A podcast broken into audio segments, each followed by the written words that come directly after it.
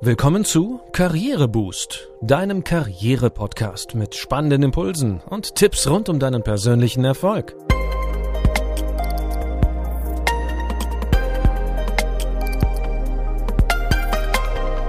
Hier erfährst du, wie du Schwung in dein Arbeitsleben bringst und beruflich durchstarten kannst.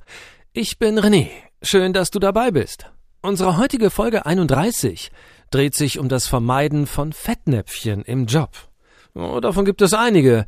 Doch wenn man in bestimmten Situationen ein paar Regeln beachtet, kommt man normalerweise unfallfrei durch den Alltag.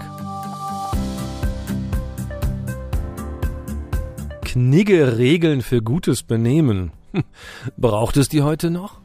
Im Zeitalter lockerer Dresscodes und allgegenwärtigen Duzens erscheinen Benimmregeln doch verstaubt und von gestern. Aber mal ehrlich, Verlieren sie wirklich an Wichtigkeit? Wir denken, ein Minimum an höflichen Umgangsformen gehört zum professionellen Auftreten im Job einfach dazu. Darum machen wir dich heute fit für die wichtigsten Umgangsformen im Berufsalltag. Denn hier lauern definitiv einige Tücken. Beginnen wir mit dem guten Tag sagen. Halte dich am besten an eine formal korrekte Begrüßung. Hm, stell dir folgende Situation vor. Dein Kunde, Herr Dr. Meyer, hat sich angekündigt und du überlegst hin und her, wie du ihn nun begrüßen sollst. Eigentlich kennst du ihn schon eine Weile, also reicht vielleicht ein lockeres Hallo, Herr Meyer. Oder gehst du doch lieber auf Nummer sicher und baust den Doktortitel in die Begrüßung mit ein? Hier sagt der Büroknigge eindeutig, dass du den sicheren, also den formal korrekten Weg gehen solltest. Folgende Dinge solltest du dabei beachten. Der akademische Grad wird bei der Anrede dem Namen vorangestellt. Also, guten Tag, Herr Dr. Meyer.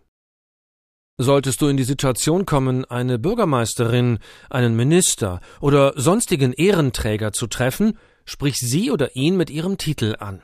Guten Morgen, Frau Bürgermeisterin.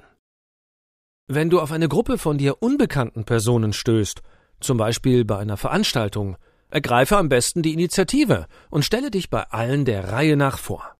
Falls du weißt, wer in der Gruppe hierarchisch am höchsten steht, beginnst du deine Vorstellungsrunde bei dieser Person. Guten Tag, ich bin Felix Baumann. Dazu kannst du auch deine Position im Unternehmen nennen oder die Aufgabe, die du erfüllst. Daran lässt sich auch gleich ein kurzer Smalltalk anknüpfen. Achte bei der Begrüßung darauf, dass du immer den Blickkontakt herstellst. Das lässt dich selbstbewusst und zugänglich erscheinen. Ein weiteres Thema ist das Siezen oder Duzen. Was ist hier korrekt? Herr Dr. Meyer und du, ihr versteht euch prima. Deine innere Stimme sagt dir, dass es an der Zeit ist, Herrn Dr. Meyer das Du anzubieten. Doch geht das einfach so? Hier sagt der Büroknigge ein klares Nein. Nur der Rang höhere darf das Du anbieten, übrigens unabhängig vom Alter. Doch Vorsicht, wird dir das Du zum Beispiel auf einer Weihnachtsfeier unter Alkoholeinfluss angeboten, äh, bleibe beim nächsten Aufeinandertreffen erstmal zurückhaltend. Erinnert sich dein Gegenüber an das Du, gilt die Vereinbarung als gesetzt. Ging das Du-Angebot bei deinem Vorgesetzten in einer Gedächtnislücke unter, bleibe beim Sie und warte lieber auf die nächste sich bietende Gelegenheit.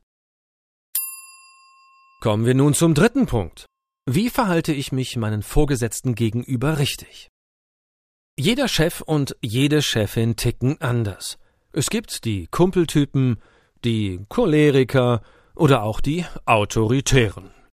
Egal mit welchem Cheftyp du es zu tun hast, wenn du die wesentlichen Benimmregeln einhältst, signalisierst du Wertschätzung und bewegst dich auf sicherem Terrain. Der Knigge gibt dazu folgende Tipps. Lass deinem Chef oder deiner Chefin immer den Vortritt in Gebäuden und Räumen. Sich zuerst durch die Tür zu drängen, hm, kommt nicht gut an.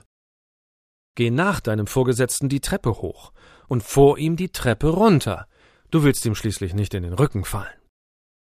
Bei gemeinsamer Ankunft im Meetingraum überlasse deinem Chef oder deiner Chefin die Platzwahl. Setze dich also erst nach ihnen auf einen freien Stuhl. Auch wenn du ins Schwitzen kommst, Zieh das Sakko oder den Blazer erst dann aus, wenn deine Vorgesetzten es tun. Falle deinen Vorgesetzten nicht ins Wort. Sende stattdessen körpersprachliche Signale, wenn dein Wortbeitrag dringend ist.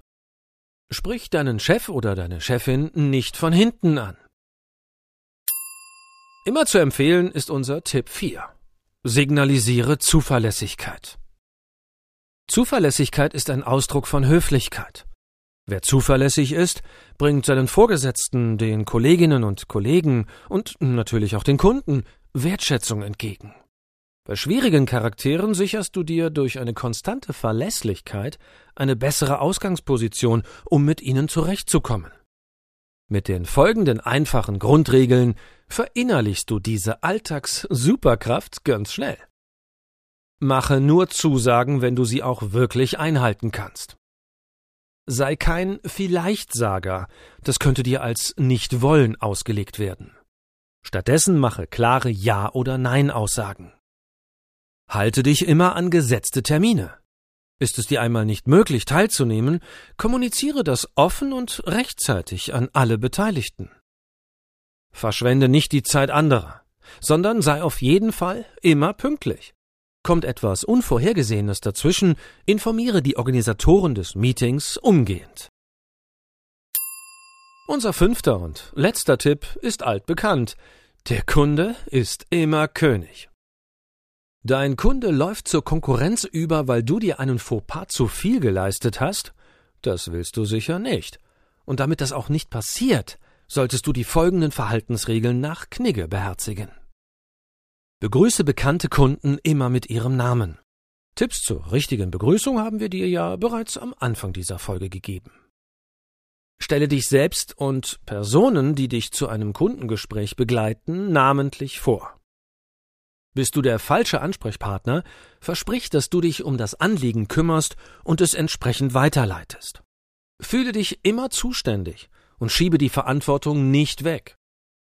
Sollte dich mal ein aufgeregter Kunde beleidigen, bleibe professionell und sachlich und nimm seinen Ausrutscher nicht persönlich. Gehe immer auf das Anliegen des Kunden ein und behandle ihn nie von oben herab. Kritisiere andere nie vor dem Kunden und schon gar nicht den Kunden selbst vor anderen. Wir halten fest. Korrekte Umgangsformen sind wichtig und drücken vor allem Wertschätzung für dein Gegenüber aus.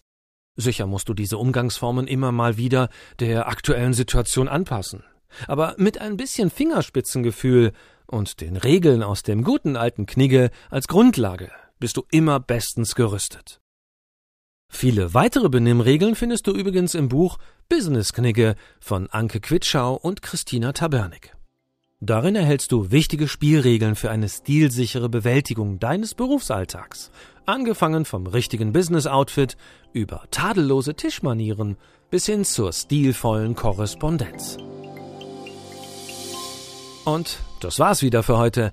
Ich denke, mit ein bisschen Hintergrundwissen ist es gar nicht so schwer, im Berufsalltag eine gute Figur zu machen. So, und um keine Folge zu verpassen, abonniere unseren Podcast in deiner Podcast-App. Wir freuen uns auch, wenn du Karriereboost auf Instagram oder LinkedIn folgst. Danke, dass du heute mit dabei warst und bis zum nächsten Mal.